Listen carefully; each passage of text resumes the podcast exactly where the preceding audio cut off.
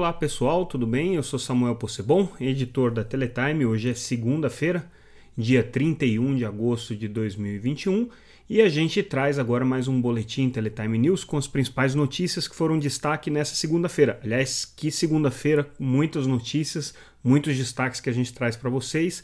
Se vocês ainda não estão acompanhando o nosso noticiário, entrem lá no site www.teletime.com.br e vocês podem ler tudo aquilo que a gente está analisando e comentando aqui gratuitamente e também podem se inscrever para receber a nossa newsletter diretamente no e-mail, se vocês preferirem fazer assim. Ou então acompanhar a gente pelas redes sociais, é, sempre como arroba Teletime News. A gente está disponível aí no Facebook, no LinkedIn e também no Twitter para que vocês possam acompanhar praticamente em tempo real tudo aquilo que a gente está apresentando e comentando para vocês. É, bom, foi uma segunda-feira muito cheia, com muitas notícias importantes aí para o mercado de telecomunicações e a gente começa é, com o maior destaque do dia, que é o edital de 5G, agora é, ganhando já os novos ares é, de uma revisão após a análise que o Tribunal de Contas da União promoveu no edital. Então a Anatel vai fazer essa revisão agora para poder publicar o, o edital definitivamente. TCU, vocês lembram, fez uma série de recomendações e de determinações também. E aí a Anatel uh, já encaminhou esse novo uh, texto do edital para uh, o seu colegiado, para sua diretoria. Né? Então o conselho diretor da Anatel vai analisar isso agora, depois que a área técnica refez o texto acolhendo as recomendações e as determinações do TCU, ou não, né? No caso das determinações, sempre precisam ser cumpridas pela Anatel, mas no caso das recomendações, elas são facultativas, a Anatel pode analisar se vai fazer ou não. O relator, então, do edital nessa segunda fase vai ser o conselheiro Emanuel Campelo. Emanuel Campelo já foi relator do edital de 5G ainda na fase de consulta pública, na verdade, ele foi revisor né, do, do, do, do parecer é, que na ocasião foi apresentada pelo conselheiro Vicente Aquino. Ele fez o voto de revisão do conselheiro Vicente. É, e ele é também um dos votos que foram vencidos quando o colegiado da Anatel se reuniu no começo do ano para decidir o texto que foi finalmente encaminhado ao TCU. Então, Emanuel e é, Leonardo Euler, presidente da Anatel, tiveram posições que não foram majoritárias, foram vencidas, derrotadas, e, portanto, eles até concordaram, claro, com a aprovação do edital, mas não com todos os pontos. De qualquer maneira, o que valeu foi a posição da maioria, que é o que foi para o TCU. Agora caberá ao Emanuel revisar alguns desses pontos. E aí, os técnicos da Anatel, a gente já começa a entrar aqui na outra notícia importante, que é o detalhamento das mudanças indicadas aqui pela área técnica da agência, fizeram uma série de é, sugestões aí de alteração no edital. Então, com relação às recomendações do TCU, ou seja, aquilo que não era obrigatório, é, eles hum, passaram então para o conselho diretor da Anatel a, a indicação, a recomendação para que se pudesse criar um mecanismo de antecipação do 5G na faixa de 3,5, lembrando que tinha aí um, um prazo mínimo de 300 dias para o 5G poder ser ativado nessa faixa de 3,5 GHz.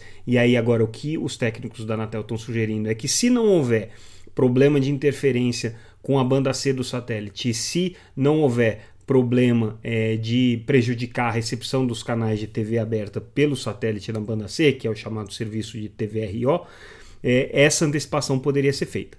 Por outro lado, algumas outras é, recomendações é, do TCU, como por exemplo a possibilidade de que as operadoras vencedoras escolhessem diferentes áreas para começar é, os seus serviços de 5G e não necessariamente aquela sequência de cidades que a Anatel pré-determinou em função do tamanho dessas cidades.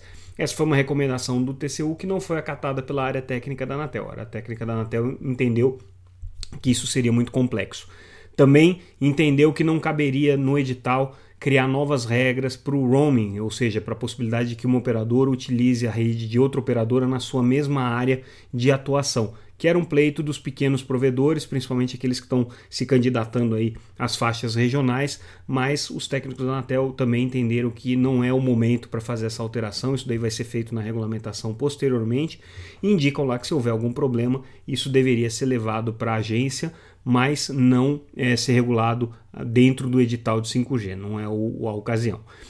Bom, tinha uma determinação importante, que era o recálculo do edital em função do tamanho dos municípios. Né? O TCU apontou aí algumas discrepâncias entre a metodologia que a Anatel adotou e os dados que a Anatel adotou para calcular o tamanho dos municípios e as obrigações e o dado real. Isso decorre do fato de que os dados que a agência tinha é, ainda eram do censo de 2010, como não houve o censo de 2020, esses dados não estavam atualizados. A Anatel agora refez essas contas em outros parâmetros e chegou aqui a um número é, para o preço mínimo do edital, né, quer dizer, é, um valor mínimo do edital de 30,2 bilhões, que seriam os valores a serem pagos aí pelas faixas de frequência, é, o que é equivalente é, ao, ao, ao a, isso para a faixa de frequência de 3,5 GHz, perdão, né, o que seria equivalente aí a, a, um, a um aumento é, em torno de 5,8% do valor presente líquido é, calculado para a faixa. Então, é, houve aí sim um impacto financeiro no edital. É, outra, outra questão importante né, é que é, o, a Anatel é, seguiu a recomendação do TCU de incluir metas de escolas, né, de conectividade em escolas. o que está sendo colocado pela área técnica é que isso vai ser feito pela é, entidade aferidora, entidade é, administradora da faixa, que é a mesma que vai acompanhar as, as obrigações na faixa de 3,5. É, agora, obviamente, existe aí um trabalho que precisa ser detalhado pelo Ministério da, da Educação e pelo Ministério das Comunicações com relação a quais vão ser as prioridades e quais são as, as áreas e cidades que vão ser priorizadas é, nessa política de conectividade em escolas. Mas isso daqui está previsto sim pela área técnica, eles já colocaram isso como uma, uma recomendação para o conselho diretor para que acolhesse essa recomendação do TCU. Né? É, a gente traz a notícia também de um grupo de provedores de acesso, a gente já tem falado muito dessa iniciativa 5G Brasil, que reúne cerca de 300 provedores de acesso.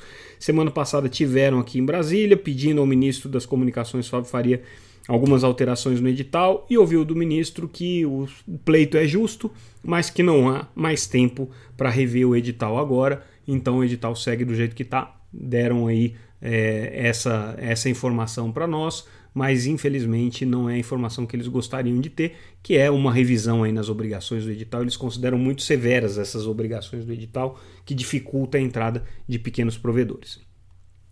Saindo agora do 5G e entrando no mundo corporativo, a Oi anunciou duas trocas importantes de diretores aqui. A, a Camille Faria, que era a principal executiva da área financeira da Oi, a CFO da Oi, está deixando a empresa, assim como o Bernardo Vinick, que era o vice-presidente responsável pela área de produtos da Oi, eh, produtos é, para o consumidor final, né? É, o Bernardo Vinick também deixando a operadora aqui. No caso do Bernardo, é, a solução foi interna, né? Então o, o, o, o Gainsburger, né? É, o Roberto Gainsburger passa a assumir essa função do Bernardo, dividindo aí com é, os outros executivos que cuidam da área do mercado corporativo. É, a gente também realizou nessa segunda-feira o evento Antênice, junto com é, esse movimento que congrega várias entidades e associações setoriais que estão buscando aí um diálogo maior com as autoridades municipais para flexibilização nas regras de instalação de infraestrutura e de antenas. E aí o interessante desse evento é que o Luciano Stutz, que é o presidente da Brintel, uma das associações que compõem esse movimento, trouxe um estudo com um ranking é, das capitais que tem as melhores relações é, entre habitantes e o número entre o número de habitantes e quantidade de antenas, né? É, e aí esse estudo que pegou várias capitais chegou à conclusão que Florianópolis nesse momento é a cidade que tem essa melhor relação. Por outro lado, Fortaleza e Salvador têm os piores índices, ou seja, são cidades hoje com o maior déficit na quantidade de antenas em proporção à sua população, segundo esse estudo aqui da Abrintel do Movimento Antênice, que foi apresentado durante o evento nessa segunda-feira. O, o, a entidade representativa é, das operadoras de telecomunicações, a Conexis, né, o sindicato patronal das operadoras, também divulgou aqui um estudo, um levantamento com relação a, ao problema do roubo de cabos e apontando que houve no, só no primeiro semestre desse ano um aumento de mais de 14%, 14,5% no volume de roubos de cabos é, é, do setor de telecomunicações. Né? Em relação ao, ao mesmo período de 2019, né? o aumento foi de 16%. Então, esse é um problema grande aí enfrentado pelo setor. A gente fez um levantamento também com relação às viagens do ministro Fábio Faria, aqui dentro do Brasil principalmente, né, é, para entender um pouco qual é a dinâmica da agenda político-setorial do ministro Fábio Faria. E a gente chegou a uma conclusão relativamente óbvia, considerando que o ministro ele tem como base eleitoral e sua base política o Rio Grande do Norte, é, mas aí proporcionalmente ele como ministro das comunicações foi é, em 20% das suas viagens foram dedicadas ao Rio Grande do Norte. É claro que outras regiões do Brasil foram também visitadas pelo ministro, mas nada se compara ao Rio Grande do Norte em compromissos oficiais. Claro que o ministro é, não tem nenhum, nenhuma restrição para ir ao Rio Grande do Norte, considerando que ele é de lá e a sua família está lá. Mas em compromissos oficiais ele dedicou aqui é, um quinto da sua agenda ao seu estado natal. A gente também noticia que a Senacom, a Secretaria Nacional do Consumidor, vinculada ao Ministério da Justiça, instalou também um processo com relação a Claro pelo uso do termo 5G DSS na comercialização dos celulares. É, e esse aqui é aquele problema do íconezinho de 5G que aparece quando as operadoras utilizam a tecnologia DSS. O que é a tecnologia DSS? É a tecnologia do 5G é o, a, a, modulação do 5G, mas é, em cima das frequências do 4G. Então, não é um 5G com todas as funcionalidades e com toda a capacidade que o 5G tem a oferecer, mas é sim um, um, uma evolução bastante significativa com relação às redes de 4G, 4G e meio, como a gente é, conhece é, nas redes LTE. É, as operadoras, principalmente a Claro, têm já utilizado essa tecnologia para aprimorar os seus serviços né, em diversas regiões do país, em diversas cidades do país. Só que isso daí é, traz junto com a, a, a, a, o marketing desse, desse 5G DSS o fato de que o usuário passa a ter a sua rede identificada como 5G ali no, no na tela do, do celular. Ministro Fábio Faria das Comunicações acha isso ruim, acha que isso prejudica a comunicação do 5G que vai surgir depois do leilão, e aí ele pediu à Senacom que fizesse essa investigação aqui, e aí a, a Secretaria Nacional do Consumidor de fato abriu essa investigação. Ele já tinha feito a mesma coisa com a TIM, a TIM declarou-se culpada aqui, admitiu que realmente é um problema, mas ela faz isso porque o mercado faz e tudo mais. A TIM, vale lembrar, é a operadora que tem uma relação mais próxima hoje com o Ministério das Comunicações, com a agenda dos, do Ministério das Comunicações. Então, ao contrário da Claro, que é uma operadora que tem protestado veementemente contra essa intervenção do governo na estratégia, na política de marketing das empresas, especialmente na questão do 5G DSS. E aí, mudando novamente de assunto, a gente vai falar um pouco sobre a Autoridade Nacional de Proteção de Dados. Hoje ela colocou em consulta pública é, alguns regramentos dedicados a pequenas e médias empresas e startups, é um passo aqui importante na regulamentação do setor. Né? Também a ABERT, Associação de Radiodifusão, recomendando aos seus associados que se adequem rapidamente às regras da LGPD, que é um problema hoje para o setor de radiodifusão que não tem feito isso. Né?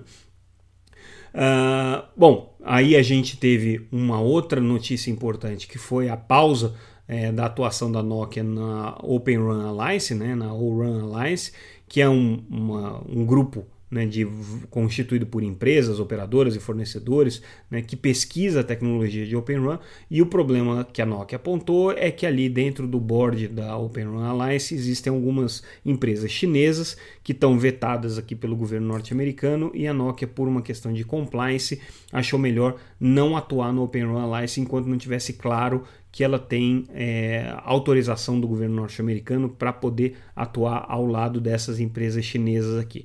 O governo norte-americano é, já disse em algumas ocasiões, abriu algumas exceções com relação a essas participações em conselho, por exemplo, é, no conselho da GSMA, que é a, a Associação das Grandes Operadoras Móveis, é, na ITU, que também promove vários grupos de trabalho que tem aí empresas chinesas participando, mas no caso da Open Run Alliance, o governo norte-americano não deu esse, esse, esse, essa colher de chá né, para as empresas que estão participando ali é, poderem conviver com empresas chinesas. Claro que o, o, a intenção do governo norte-americano é tirar os chineses do desenvolvimento da tecnologia de Open Run. Algumas empresas é, têm participado, têm atuado aqui no desenvolvimento do Open Run, algumas não, são contra. Por exemplo, a Huawei, que é a principal fornecedora chinesa, ela não é uma entusiasta do Open Run mas outras é, de menor porte são sim, e aí óbvio que existe uma geopolítica por trás desse movimento aqui para tentar tirar os chineses do desenvolvimento da tecnologia de Open Run. Bom, pessoal, esses foram os nossos principais destaques dessa segunda-feira. A gente fica por aqui. Amanhã a gente tem o primeiro dia do Congresso Latino-Americano de Satélites. Aliás, essa terça-feira, né? A gente tem o primeiro dia do Congresso Latino-Americano de Satélites, em que a gente vai discutir tudo sobre satélites. É um evento já muito tradicional que a Teletime organiza. Eu conto com a audiência de vocês e à noite a gente volta com mais um boletim Teletime News. Obrigado pela audiência e até mais.